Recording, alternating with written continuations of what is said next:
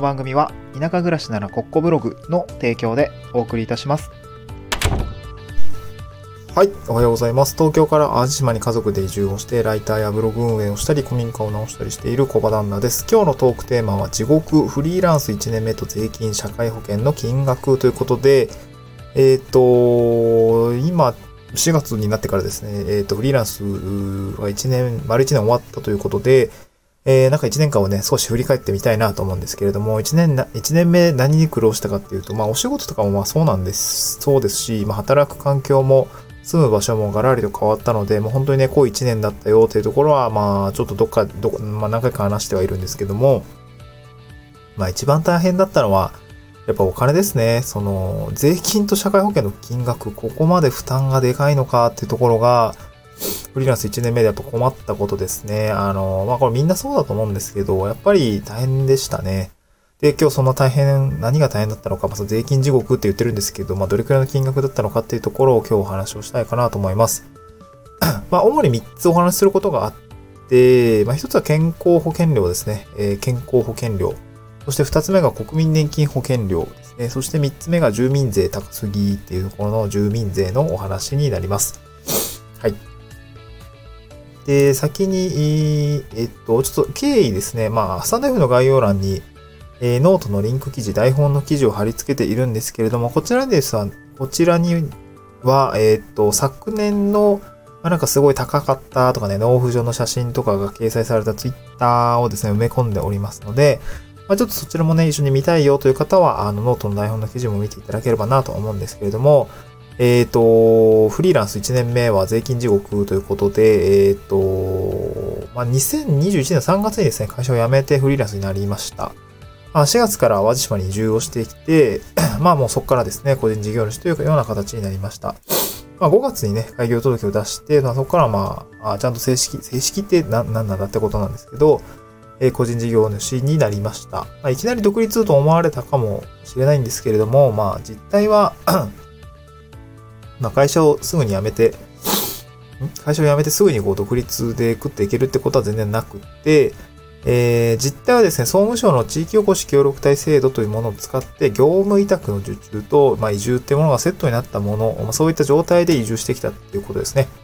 移住した先で、まあ、すぐにですね、仕事とか報酬とか、あとね、住居住居とか、まあ、車とかもいただけるっていうのはすごくね、ありがたい制度なんですけれども、まあ、年収はね、600万ぐらい、会社の時は600万ぐらいだったのが、今は200万、まあ、昨年ですが200万ぐらいにダウンしたという感じですね。めっちゃ少な、みたいな感じですよね。そっからがね、ちょっとね、あの、脱サラ1年目の、まあ、税金地獄みたいなところだったんですよね。はい。で一つ目が健康保険料高すぎ地獄ということで、これが確かによくよく考えて一番高かったなといった感じですかね。で、会社員の時にも健康保険料って給料から差し引かれていたんですけど、えー、雇用契約を結んで、えー、なんかこう、まあ、雇われのみだったので、やっぱ労使折半ですよね。まあ、あ労使折半使う側と使われる側、あまあ、みたいなところの労使折半の制度があるので、えーこれはですね、その、えー金額は月々16,910円の健康保険料を支払っていたという感じですね。うん。で、それがですね、会社を辞めるとどうなるのかというと、会社を退職後は健康保険料を、まあまず国民健康保険料にするのか、まあ、最大2年間使えるですね、健康保険、まあ、その、もともと入っている、例えば健康保険組合ですね。うん。これを、まあ、2年間、最大2年間ですけど、任意継続する、そのまあ、そのままの金額を払っていくっていうことにするのか、を決めることができます。で、これも僕もわかんなかったので、まあ、聞いてみたんですけど、どっちが安いですかみたいな形でですね、あの、聞いてみるとですね、まあ、やっぱ国民健康保険料高いんですよね。そう。健康保険料高いです。まあね、前年の年収とかに多分左右されていたような気がするんですけど、まあ、僕が聞いた時に当時は国民年金保、国民健康保険料37,700円でした。37,700円。高っみたいな。ローステッパンじゃないだけでこんな高いんだっていうで。えー任意継続の方が、えー33,820円。ちょっと安い。4000円ぐらい安いのかな。国民健康保険が37,700円に比べて、任意継続が33,820円。まあ、こういう状況だったので、まあ、任意継続にしとくかっていう形にやりました。まあね、保養所もね、えー継続して使えるっていうところもあったので、1年目はね、えー任意継続で、えーいました。で、まあこれはね、会社を辞めた人は、なんかこう必ず自治体で聞いてほしいんですけど、国民健康保険料の方が安いのか、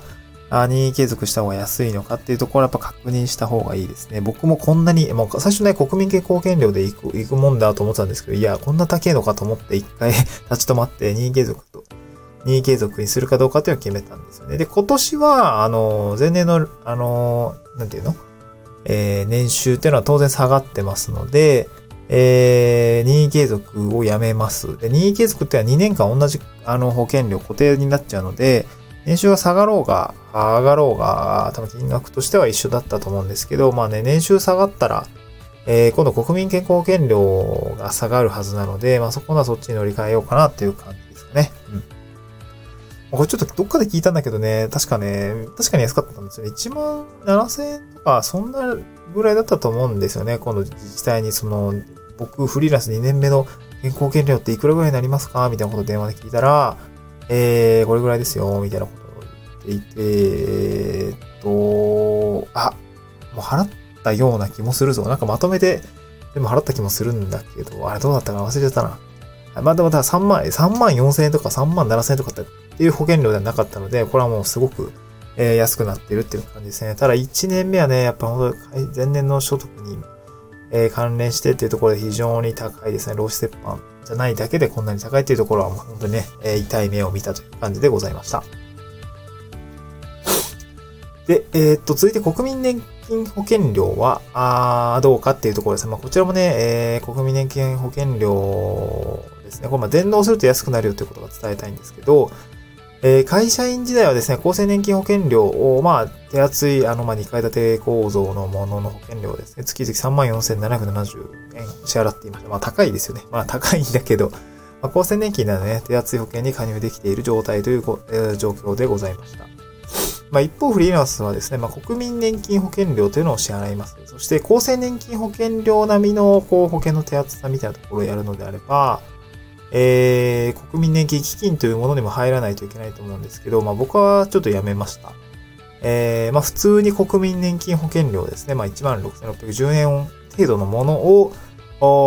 加入して支払うようにしました。で、あとは付加年金ですね。あのー、まあもらえる金額が増えるような保険、付加年金。まあなんかコスパがいいって、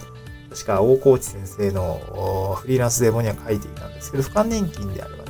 えー、月々、まあ、月額400円追加で支払うと将来もらえる年金が増えて、まあ、2年ぐらいでね、元が取れて、で、2年経った後も、プラス400円の金額でね、えー、支払う、あの、もらうことができるということで、まあ、これはね、えー、まあ、やりやすくて、そしてお得でもあるということで、なので、まあ、ぜひやった方がいいよというような話をされているんですけど、これをやっています。でですね、えっ、と、国民年金保険料、まあ当然あの、納付書がね、あの、ぎょっと来るわけです。あの、誰も給料もらってないはずなので、給料から差し引くっていうことは当然ないんだけれども、まあ当然支払わないといけないので、こう納付書納付書がね、ぐぐぐわっと来ると、送られてくるんですね。まあね、えー、まあ、毎月分の、とか、あと、半期分とかかな。まあ、僕はあの、事前に、えー、あ、今期分とかもね、払えるのかな。全納っていうものをすると、まあ、少しね、割安で、えー、まだ最初に一括でまとめて払うので、ちょっと割引ますみたいなところの制度があったりするので、えー、そういうものを使うと、まあ、お得に、えー、まあ、どうせ払うからさ、あの、お得に、まあ、まとめて払っちゃえばっていうところで、まあ、資金繰りがね、そんな苦しくないのであれば、あまとめて払っちゃった方がいいかなと思うんですけども、僕の場合は、えー、今期分、まあ、昨年ですけども、えー、18万4090円ね、12ヶ月分だと思うんですけど、これをまあ全納して、まあ、2、3000円ぐらいのお得な、まあ、差額が出たっていう感じでございました。まあ、それでもね、なんか一回その金額税金じゃなくて、健康、うん、国民健康保険料、国民年金保険料か支払うの、なんか、うわーって思っちゃいましたけどね、高すぎて。納付書の金額見るとちょっとギョッとしちゃったっていう感じでございます。はい。最後ですね、住民税高すぎ問題ですね。これもね、高いですよね。まあ、所得に応じて決まるものなので高いなとは思ってはいるんですけど、まあ、会社員時代はですね、月々17,900円の住民税を支払っていました。毎月の給料っていうのはね、それでも30万から35万円程度あったので、まあ、全然払えない金額ではなかったし、まあ、そこまで負担じゃないかなっていう金額ですかね。厚生年金保険料とか3万3000円ぐらい払ってたので、いや、高いわとか思いながらね、えー、給与明細を見ていたんですけれども、まあ、会社、あの、個人事業主になると、もう本当にね、こう、住民税めっちゃ高ーって思っちゃうんですけど、これなんかその、毎月支払われるわけではなくて、えー、第4回、4期ってその1期支払い、2期支払いみたいな感じで、えー、っと、支払いになります。で、まあ私の場合は、えー、っとですね、当初、地域おこし協力隊の報酬っていうのは16万6千円でした。これ安い、一番安いという。途中でね、22万5千円まで上がったんだけれども、で16万6千円もらってる時に、その例えば8月とかなんですけど、えー、健康保険料に3万3820円支払って、そして住民税ですね。これ6万5千円ですね。えー、というのもこれ4期分なので、まあ、1期分、1期が3ヶ月分っていう感じですかね。まあだから結局1万ぼ？ですか？月々で言うと3ヶ月分だから、まあ2万、あれ？2万ぐらいになっちゃうのかな？うん。高いね。高いですね。まあなんかそんなぐらいの住民税を支払っていたんですけど、いやー、だからその、16万6千円しか収入がないのに、健康保険で3万3千円、住民税で6万5千円ですよね。まあ、合計9万8千円ぐらいがですね、ある月は引かれてしまっていて、引かれてしまっていてとか、まあ、支払ったことによって、いや、めちゃくちゃ苦しいみたいな、え？手取りめっちゃ少な？みたいな、そんな感じだったんですよね。まあ、これがですね、めちゃくちゃそのフリーランス1年目の、まあ苦しいところという感じですかね。社会保険と税金で、まあ、ほぼほぼ、ほぼほぼ、大半の収入を持ってかれてしまうというような状況でございました。まあ、それがやっぱ大変だったかな。な、な、なので、退職金とかこう出る方いらっしゃると思うんですよ。会社辞めるとき。で、退職金は取っといた方がいいと思います。あの、結構その住民税とか、健康院年金保険料とか、最初の大きなまとまった金額でね、いきなりこうドカッと出ていくので、まあ、それに当ててる人も結構いると思うんですけど、結構ね、退職金消えていきますっていう感じでございますね。はい。で、まあ、フリーランス2年目は、まあ、一方でその前年の所得に関わるこう税金の試算っていうところが、やっぱ、あの、所得、課税所得金額が少なくなりますので、まあ、かなりね、楽になるんじゃないかなと思いますね。えっ、ー、と、前年の所得に応じた住民税とかって、僕多分ね、めっちゃ少、0円だと思うんですよね。そう、0円。そう、確定申告して課税所得の金額を見てみると、0円なんですよね。確か0円だった。で、0円だったからね、あの、昨年、えっ、ー、と、源泉徴収票で、なんか前もって、あの、払っていた税金も全部返ってきて、プラス3万6千円ぐらいのね、税金返ってきたんですよ。いや、今年だからもう、課税所得金額0円だから、所得税、あ、まあの、住民税、前年の住民税、前年のえ課税所得金額過去0円にですね、僕、税率かけてもゼロなので、住民税僕ないんじゃないかなってちょっと思ってるんですけど、まあ、6月ぐらいにですね、まあ、その結果をまた、あまあ、潰れていきたいなと思うんですけど、まあ、明らかにですね、税負点、えー、硬く、軽くなっているかなと思いますね。もう昨年なんかは稼ぎがないのに明らかに税負担多くなってましたから、まあ、赤字続きの収支になることも多かったですね。はい。まあ、これが1年目の大変さというところがあるかなと思いますね。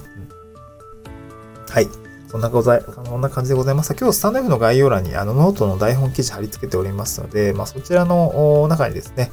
えっ、ー、と、フリーランス、